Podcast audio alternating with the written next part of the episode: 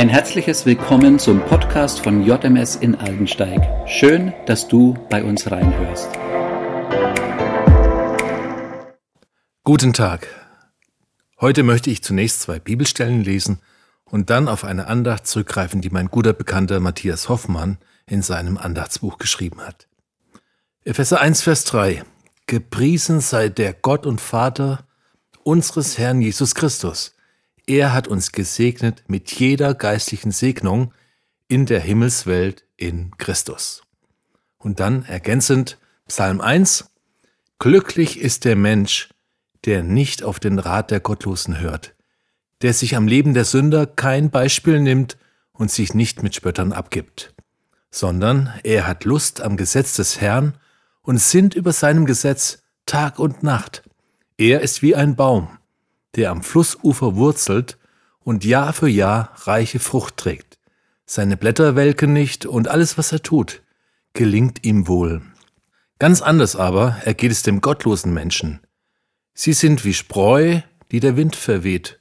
Vor dem Gericht Gottes bestehen sie nicht und finden keinen Platz unter den Gottesfürchtigen. Über die Wege der Gottesfürchtigen wacht der Herr, die Wege der Gottlosen aber führen ins Verderben. So oft bin ich schon über diese Worte gestolpert und alles, was er tut, gelingt ihm wohl. Was für eine Lebensperspektive. Leben im prallen Segen Gottes.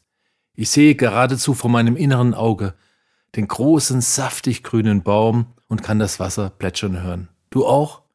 Alles, was ich anpacke, darauf liegt der Segen Gottes. Oh, wie schön. Ja, wenn?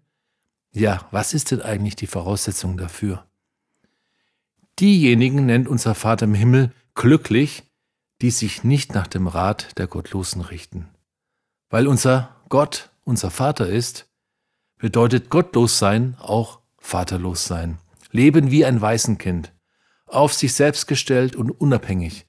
Waisenkinder müssen leider für sich selbst sorgen, weil sie keinen liebenden Vater kennen.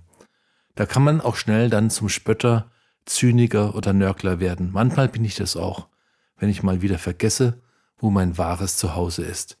Gott sei Dank aber hat der Vater uns eine tägliche Erinnerungshilfe gegeben, sein Wort, die Bibel.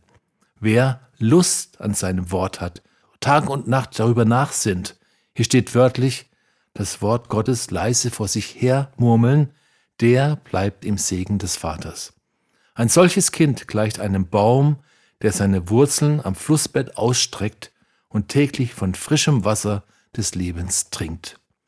Mein konkreter Schritt heute. Ich suche mir einen Bibelvers aus, der von der Liebe Gottes erzählt. Den werde ich im Lauf des Tages mehrmals halblaut mir in Erinnerung rufen. Vater im Himmel, ich danke dir für den neuen Weg, der sich vor mir auftut.